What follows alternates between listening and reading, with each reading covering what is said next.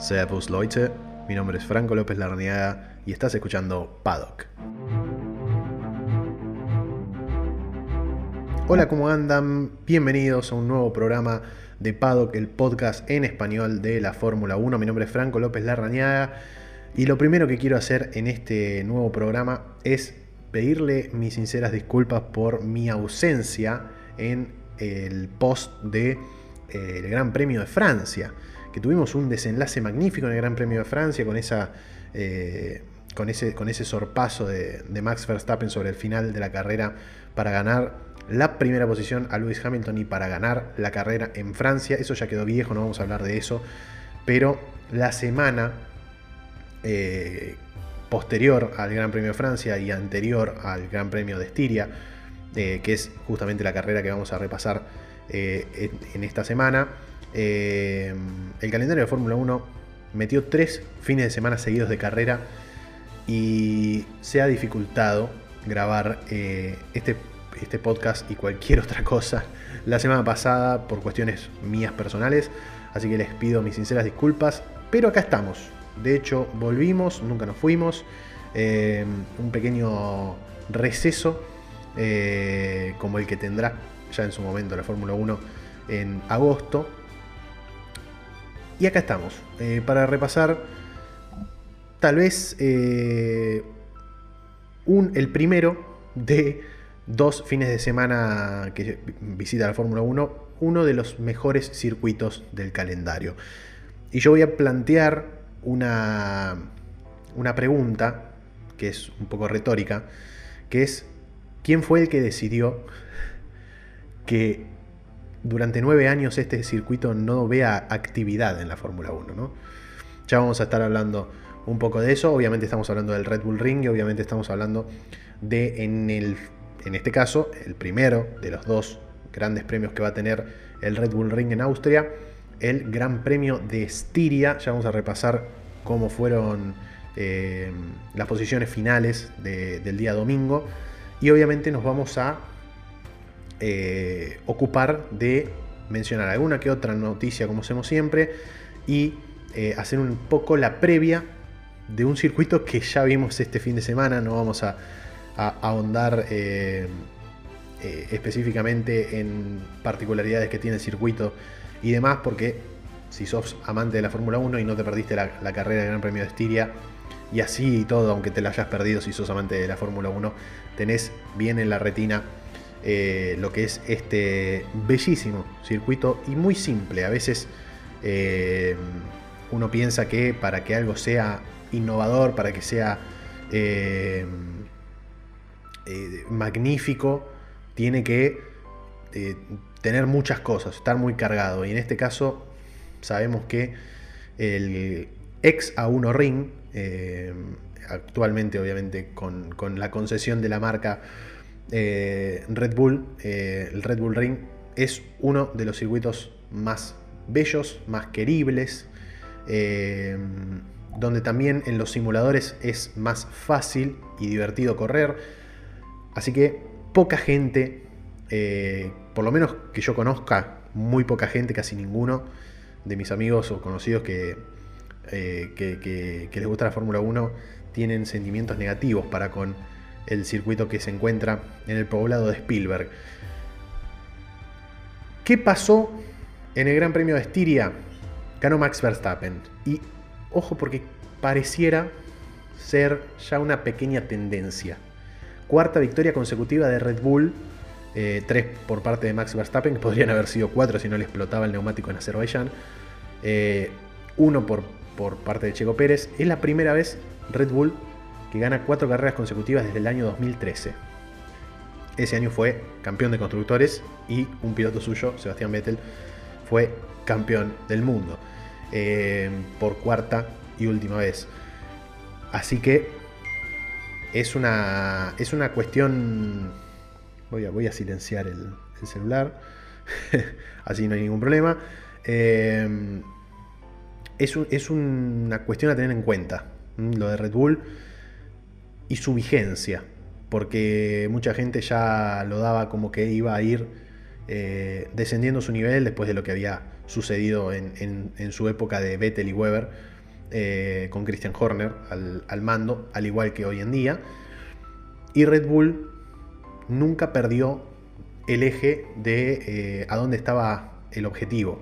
Y el objetivo era sacarle que Mercedes deje de levantar campeonatos de constructores, por lo menos, ¿no? Eh, y Red Bull en este año evidentemente está haciendo las cosas muy bien. Eh, hay un trabajo de durabilidad que es admirable en Red Bull, eh, porque si había algo que se le marcaba a Mercedes durante mucho tiempo en esta, desde el comienzo de la era híbrida, donde Mercedes, o casualidad, ha sido el dueño, amo y señor de la Fórmula 1, fue su vigencia en cuanto a los componentes del vehículo. Pocas veces Mercedes a lo largo de todos estos años eh, ha tenido problemas mecánicos, ha habido abandonos por problemas mecánicos, eh, o por problemas eléctricos, o por problemas de lo que sea. El concepto de durabilidad de Mercedes estaba bien asentado y estaba muy bien aprovechado y Red Bull le faltaba eso. A mí me da la sensación que en estos últimos años, desde Verstappen Ricciardo, para esta parte, eh, a Red Bull le faltó eso. Alguna que otro problema mecánico, errores de pilotos, que también ha sucedido, eh, ese afán de Helmut Marko y de Christian Horner de querer que Max Verstappen sea el campeón más joven de la historia de la Fórmula 1, a Max Verstappen, que siempre este, lo consideré un distinto, eh, un tipo que iba a levantar muchas veces trofeos de primeros puestos, eh, desde su debut en 2015, si no me equivoco, 2016, perdón. Eh, desde ese momento, incluso uno lo veía y decía, este chico es grande, es buenísimo, pero mismo a Max Verstappen eso también le pudo haber jugado en contra, porque hay varios eh, errores de Verstappen en momentos claves a lo largo de, estos últimos años, sobre todo cuando Verstappen ya pasó a ser definitivamente el piloto número uno de, Red Bull. Eh, no me quiero liar más con eso, Verstappen ganó el Gran Premio de Estiria, Lewis Hamilton salió segundo a 35.7 segundos.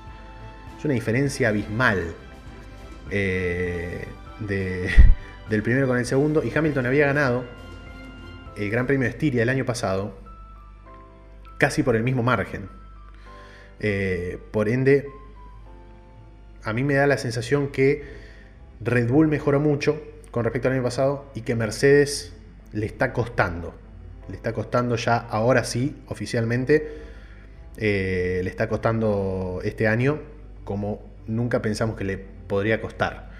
Eh, Valtteri Bottas fue tercero, de hecho Mercedes hizo el 2-3, eh, pero muy, con mucha diferencia por sobre Verstappen. 35.7 segundos Hamilton, 47 casi Valtteri Bottas atrás de, Max Verstappen. Eh, y, a Bottas eh, lo salvó, que fueron 71 vueltas y no 72 porque Sergio Pérez le, le comió algo así como más de 20 segundos en los últimos 17-18 vueltas. Eh, con neumáticos mucho más jóvenes y con un auto que camina. El Red Bull, incluso el asiento número 2, que tuvo tan vapuleado en la historia eh, reciente de, Red Bull, caminó y caminó bastante bien. Sergio Pérez terminó 5 centésimas, perdón, 5 décimas detrás de, de Valtteri Bottas, casi que cruzaron la línea de meta al unísono. Pero Sergio Pérez cuarto. Quinto terminó Lando Norris, que perdió dos puestos con relación a su posición de largada.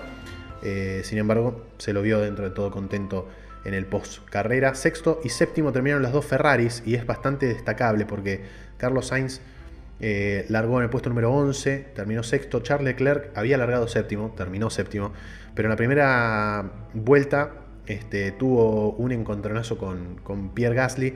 A Pierre Gasly eso mismo le valió el abandono. Eh, y, Charles Leclerc tuvo que entrar a boxes, terminó quedando prácticamente último. Y fue el piloto del día, Charles Leclerc, porque se recuperó y pasó eh, más pilotos que ningún otro el día domingo. Así que creo que para Ferrari fue un muy buen fin de semana teniendo en cuenta lo que sucedió en la primera vuelta. Yo creo que si a Ferrari le decías con pilotos largando 7 y 11 que, iban a terminar 6 y 7, antes de la carrera firmaba, y mucho menos, eh, perdón, mucho más, este, firmaría Matías Binotto eh, después de la, de la primera segunda vuelta, ¿no? cuando tenía un piloto noveno y el otro este, en el puesto número 18. Entonces, realmente un muy buen, muy buen domingo para Ferrari. Octavo terminó Lance Stroll, noveno Fernando Alonso y décimo Yuki Tsunoda, que de los novatos obviamente es el que más auto tiene, pero eh, ha, demostrado cosas interesantes Yuki Tsunoda. ¿Podría haber terminado más arriba de, lo que resultó terminando? Sí, pero eh, es un piloto que hay que tener, hay que tener en cuenta para la línea media de, la grilla porque a mí por lo menos particularmente siento que si corrige ciertas eh, cuestiones que tienen que ver con, la novatada, este, de, tener que estar aprendiendo sobre la marcha también eh, a cómo se manejan estos larguísimos monoplazas, eh, yo creo que si corrige ciertas cosas y obviamente el temperamento, eh, va, va, a andar bastante bien en la Fórmula 1. Décimo primero terminó Kimi Raikkonen, que casi siempre termina a nada de los puntos o obteniendo, obteniendo perdón, un punto o dos puntos, pero casi siempre queda ahí. Décimo segundo Sebastián Vettel, décimo tercero Daniel Ricciardo, que hoy, primero de, junio, de julio, eh, este programa se está grabando el 30 de junio, pero va a salir el primero de julio, está cumpliendo 32 años Daniel Ricciardo. Eh, décimo cuarto terminó Esteban Ocon, décimo quinto Antonio Giovinazzi, 16 Mick Schumacher, 17 Nicolás Latifi, 18 Nikita Mazepin. Eh, a Latifi y a Mazepin lo pasaron, los pasaron tres veces los líderes de la carrera. Eh, hay muchísima diferencia, ya muchísima diferencia entre los primeros y los últimos, eh, casi como en la peor época de Minardi y, la Ferrari que arrasaba todo de, Michael Schumacher. Eh, dos pilotos no pudieron terminar la carrera. Pierre Gasly abandonó en la vuelta número uno, como lo dijimos, por el, choque con, Charles Leclerc y por un problema este, mecánico. Y George Russell tuvo que abandonar en la vuelta número 36. Eh, creo que fue un problema de balance. El vehículo estaba, estaba poco dominable. Eh, ¿Cómo está hasta el momento el campeonato de pilotos? Max Verstappen es el líder con 156, 138 tiene Lewis Hamilton, se sacó un, buen margen, un margen interesante de 18 puntos. Sergio Pérez tercero con 96, fíjense Red Bull, Mercedes Red Bull, cuando antes era Mercedes, Red Bull Mercedes. Eh, cuarto está Lando Norris con 86, quinto está Valtteri Bottas con 74. Yo no creo que Valtteri Bottas siga en, Mercedes la temporada que viene. Porque si pasaron 8 carreras y Valtteri Bottas está quinto en el campeonato de constructores, cuando Mercedes siempre apunta a tener 1 y 2 sus pilotos, eh, me, da, me da que pensar. Sexto está Charles Leclerc con 58 puntos, séptimo Carlos Sainz con 50.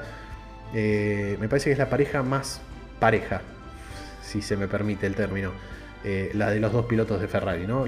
los dos pilotos que eh, casi idénticos o similares rendimientos eh, ofrecen.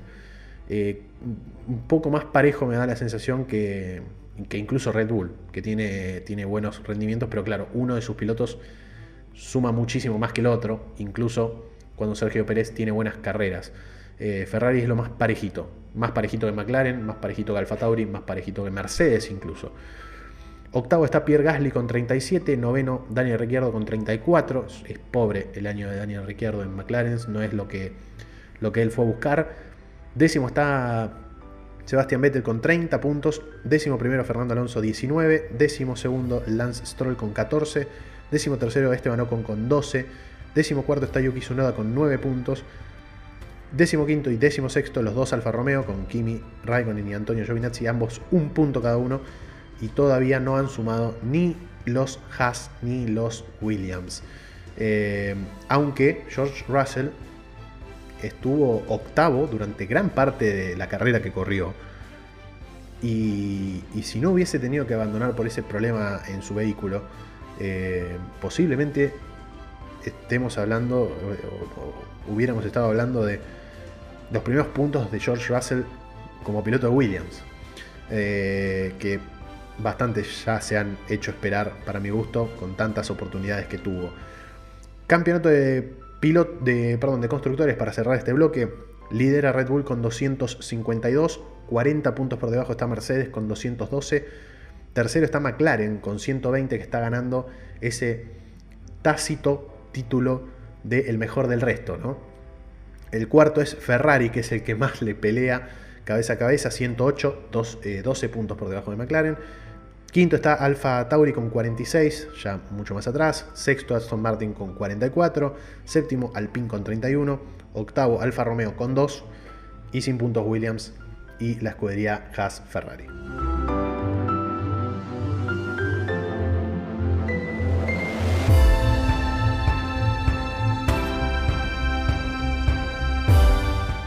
Bueno, vamos con tres pastillitas, con tres datos. Eh, que tienen que ver con el futuro cercano de, la Fórmula 1. Eh, la primera novedad, que ya obviamente no es, no es nueva, pero eh, sí se han abusado algunos detalles con respecto a esta noticia, que es que eh, Pirelli ha tomado cartas en el asunto después de lo que ha sucedido con sus neumáticos en Azerbaiyán.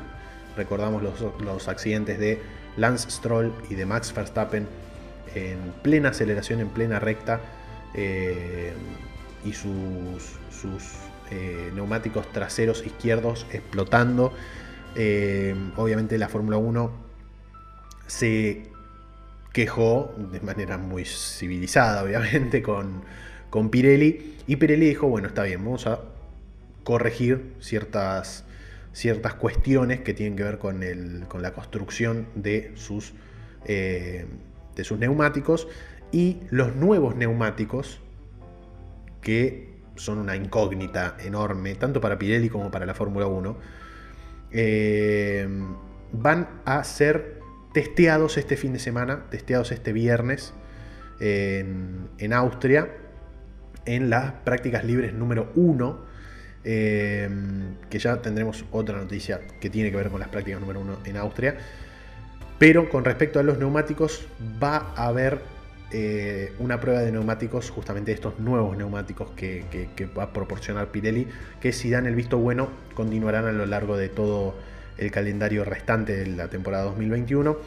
Pero hay algunos que están de acuerdo, hay algunos que están en contra eh, de, la implementación tan rápida, tan rotunda de Pirelli este, con respecto a lo que ha sucedido en Azerbaiyán, que parece que pasó hace mucho tiempo, pero en realidad pasó hace, hace relativamente muy poco. Y así todo, Pirelli ha tomado cartas en el asunto y muy rápido. Este, por eso también hay veces que esa puja entre Mercedes y, Red Bull se hace incluso en estas cositas que parecen nimiedades, pero no lo son. Eh, también se ve ahí la rivalidad. Por ejemplo, habló Toto Wolf al respecto de, eh, de estos nuevos neumáticos y que nadie sabe qué feedback darán, eh, ni siquiera mismo la gente de Pirelli. Eh, por eso este día viernes vamos a ver qué sucede con, esas, con esos neumáticos en la práctica número uno. Toto Wolf dijo, es, es, eh, es como una bola curva, nadie sabe realmente en qué cabeza explotará. podés estar del lado de la suerte o del lado de la mala suerte. Lo vamos a probar este fin de semana y veremos cómo es eh, pero hasta el momento es una incógnita. Esto a mí me da la sensación que es como una especie de palito a que Pirelli le ha cumplido los deseos a Red Bull, después de que ha sido prácticamente la escudería eh, más afectada por, por, la falla de los neumáticos Pirelli en Azerbaiyán, porque su piloto, a falta de 3-4 vueltas, este, de 4 vueltas, venía liderando la carrera. Eh, también obviamente fue perjudicado Lance Stroll y, Aston Martin, pero la escudería que hizo el reclamo más airoso fue obviamente la de Helmut Marko y Christian Horner. Por eso Toto Wolf sale con cautela a decir, hay que ver por qué trabajaron muy rápido la gente de Pirelli, no saben qué es lo que nos están dando, así que veremos qué sucede. Obviamente se va, a probar solamente en las prácticas número uno. De ahí los neumáticos brindarán el feedback necesario a los, a los, eh, a los miembros de los equipos, eh, a los ingenieros, y eh, de ahí se verá obviamente cuáles serán los pasos a seguir para esta nueva camada de neumáticos Pirelli, que en teoría evitarían que se desgasten en, su, en sus compuestos duros tan rápido como lo que ha sucedido en Azerbaiyán. ¿Por qué decía que había una nota, una noticia, perdón, este, relacionada a las prácticas libres número uno? Porque el chino Wang Su, o Wang Shu, ahí está, mejor dicho, este, mal dicho, pero mejor por lo menos, eh, se subirá en las prácticas libres número uno al vehículo, al monoplaza, al A521 de la escudería Alpine que comanda Fernando Alonso y se convertirá en el tercer chino, tercer piloto chino en manejar un monoplaza de Fórmula 1. Y la particularidad es que los tres, contando a, a Yu, eh, fueron en prácticas eh, libres como, como, sustitutos de pilotos titulares.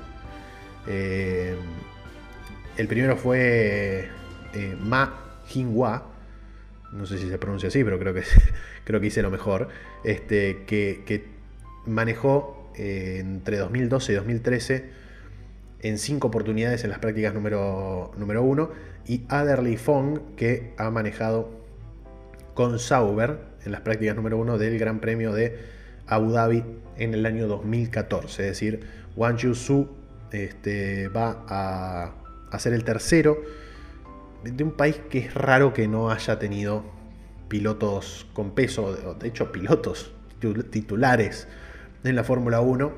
Eh, Wang Yushu es hoy en día el líder del campeonato de Fórmula 2 eh, y obviamente está eh, bancado, sponsorizado este, por la escudería Alpine porque es miembro de la Academia de Pilotos de Alpine. Así que una buena noticia para Wang Xiu y para Alpine que sigue desarrollando los talentos jóvenes en la Fórmula 1 y uno de sus pilotos, eh, ni más ni menos, es el líder del campeonato de Fórmula 2 y a mí me da la sensación que es uno de los mejores, si no el mejor piloto de la grilla de Fórmula 2 de este año, teniendo en cuenta que ya no está eh, Mick Schumacher, que el año pasado ha sido por lejos el mejor piloto y obviamente ha sido el campeón de la, categoría. Y la última noticia de este bloquecito de pastillitas eh, con relación a la Fórmula 1 es que no les voy a dar ninguna novedad diciendo que eh, la Fórmula 1 ha cambiado la sede del Gran Premio de Rusia a partir del año 2023. Esto fue una noticia de la semana pasada. El circuito Igora Drive en las afueras de la ciudad de San Petersburgo será a partir del año 2023 la sede del Gran Premio de Rusia, que se moverá de, para mí, el circuito más feo que tiene el calendario, lamentablemente, pero es uno de los circuitos que menos me gusta en cuanto a su estética eh, y en cuanto a las oportunidades que puede generar de entretenimiento, que es el circuito del Autódromo de Sochi, en, el Parque Olímpico de Sochi. Eh, y mucha gente obviamente saltó a festejar esta esta noticia porque aún sin conocer cuál es el trazado del circuito Igora Drive, porque me imagino muy poca gente se habrá puesto a investigar sobre el mismo, que vaya sea de paso, este, ha recibido la categoría de grado número 1 de la FIA, que es obviamente la característica primordial que tiene que tener un circuito para recibir un gran premio de Fórmula 1 eh, y eso significaría que el Gran Premio de Rusia dejaría de ser albergado en Sochi para pasar a ser albergado en el circuito Igora Drive y en San Petersburgo.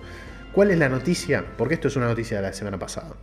La noticia es que el promotor de los grandes premios 2023, 2024 y 2025 por contrato, del Gran Premio de Rusia es, es la empresa Rosgonki, que está, a cargo de Alexei Titov, que es su director general, que ha sido hasta hoy en día el promotor principal del Gran Premio de Rusia en el circuito de Sochi.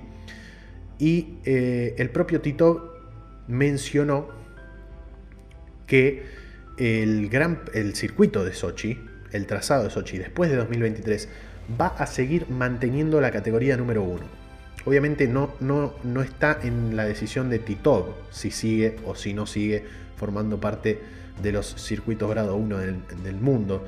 Eh, a partir de 2023 el circuito de Sochi, pero este tipo de eh, personalidades de la Fórmula 1 no dicen eh, ciertas cosas que después no terminan siendo.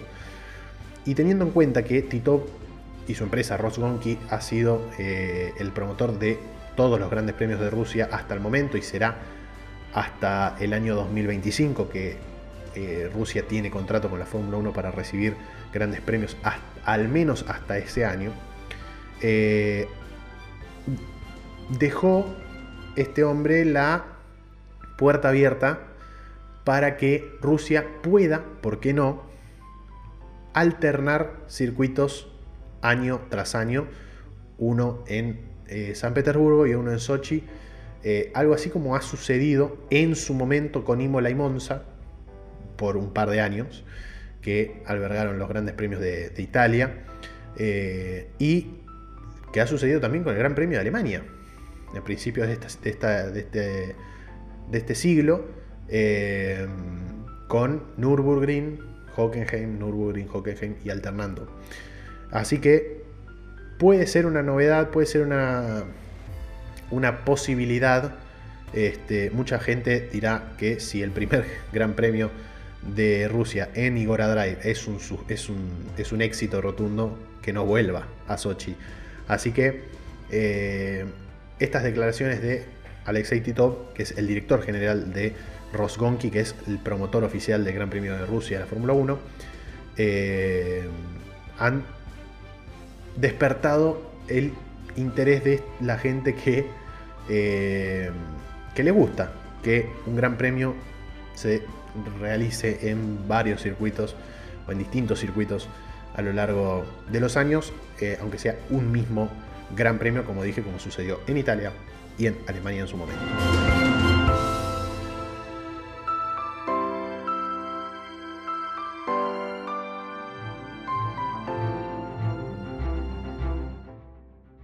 Bueno, para cerrar el programa no voy a ahondar en dar una vuelta al circuito de Spielberg porque ya lo hemos visto el fin de semana pasado. Eh, siempre hago, obviamente, eh, lo que hago es mencionar eh, cómo es una vuelta en este tipo de circuito, en este circuito, qué es lo que nos podemos llegar a encontrar, pero todo ya lo vimos el fin de semana pasado, así que este, voy a mencionar, mencionar una un pequeño dato que tiene el circuito de Spielberg, eh, que fue rediseñado por eh, Hermann Tilke en su momento, volvió después de ser el mítico Österreich Ring, eh, un circuito que estaba empezado en el mismo lugar y que era muchísimo más amplio, muchísimo más grande y muchísimo más antiguo.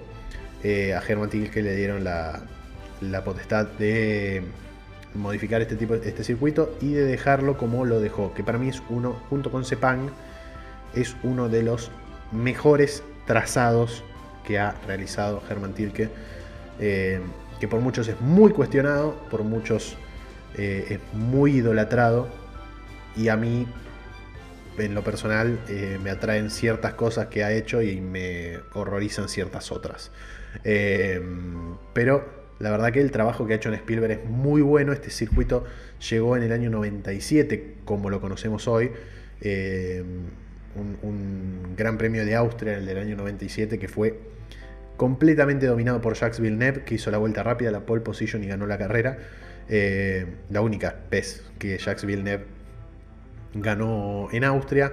Después, eh, Mika Hakkinen ganó en 98 y 2000. Eddie Irvine eh, ganó en el año 99, David Coulthard en 2001. Eh, Michael Schumacher fue dueño y señor en 2002 y en 2003. Y después de 2003, el Gran Premio de Austria desapareció. Después de siete ediciones en su nuevo trazado.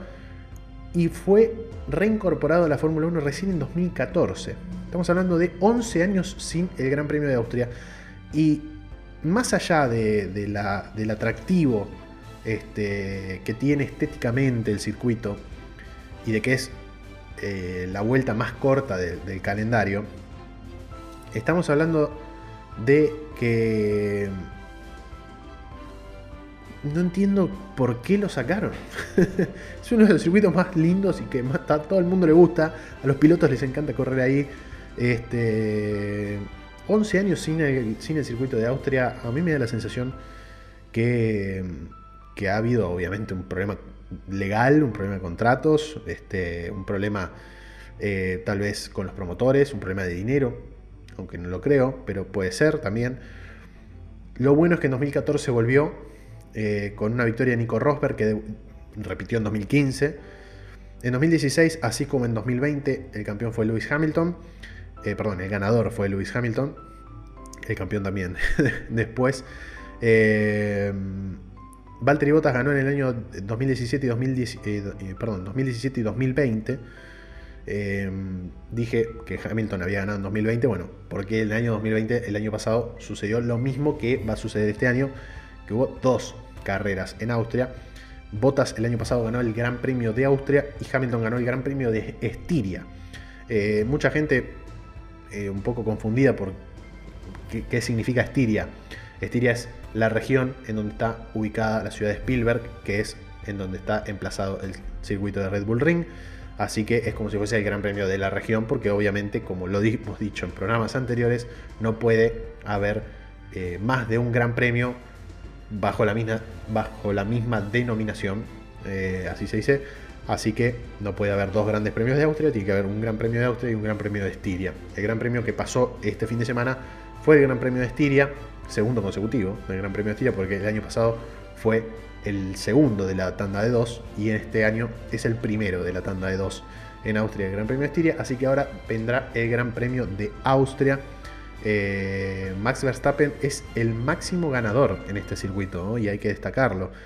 2018, 2019 y 2021 en el Gran Premio de Estiria, las tres veces que Max Verstappen ganó en Austria, ningún otro piloto consiguió ganar tanta cantidad de veces en este trazado actual. No contemos el trazado de Ostreich Ring, que es eh, completamente distinto y era otra época, ¿no? También. Eh, así que vamos a, vamos a ir cerrando con los horarios para que no te pierdas a qué hora tenés que estar mirando las pantallas para enterarte de todo lo que pasa en el Gran Premio de Austria. 6.30 de la mañana del viernes se van a estar probando eh, los neumáticos nuevos de Pirelli y va a estar Wang Yushu manejando el vehículo de Fernando Alonso, como dijimos en el bloque anterior. Eh, en la práctica número 1, 6.30 de la mañana, hora de Argentina. Ya voy a estar repasando para los que nos escuchan de otros países, eh, los horarios eh, locales, 6.30 de la mañana de Argentina, 11.30 de la mañana de Austria, 11.30 eh, horario local. La, práctica número 2 será a las 10 de la mañana de la Argentina, 15 horas hora de Austria. Eso el día viernes 2. el día sábado tendremos las prácticas número 3 a las 7 de la mañana de la Argentina, 12 del mediodía hora de Austria y la clasificación, que será a las 10 de la mañana, hora de Argentina, 15 horas, hora de Austria, mismo horario el día domingo para la carrera, 15 horas, eh, horario local, 10 de la mañana, hora de Argentina, es decir, clasificación y carrera a la misma hora, como ya nos tiene acostumbrados la Fórmula 1 con su organigrama. Eh, días sábado y domingo, 10 de la mañana de Argentina, 15 horas, hora de Austria. Así que hasta acá llegamos con el programa que divide los dos grandes premios que tienen lugar en Red Bull Ring. Mi nombre es Franco López Larrañaga, se pueden pasar por mi Instagram, por mi TikTok, en ambos soy Fran López Larra, vivo subiendo eh, contenido relacionado al deporte. Se vienen los Juegos Olímpicos, así que si, les gustan los Juegos Olímpicos les recomiendo que me sigan porque hay mucho contenido sobre eso. Y también de vez en cuando subimos algo que tiene que ver con la Fórmula 1. Eh, nada más que mencionar, los esperamos eh, después del Gran Premio de Austria para hablar un poco de lo que suceda en el segundo Gran Premio del año en el circuito de Spielberg. Muchas gracias, hasta la próxima.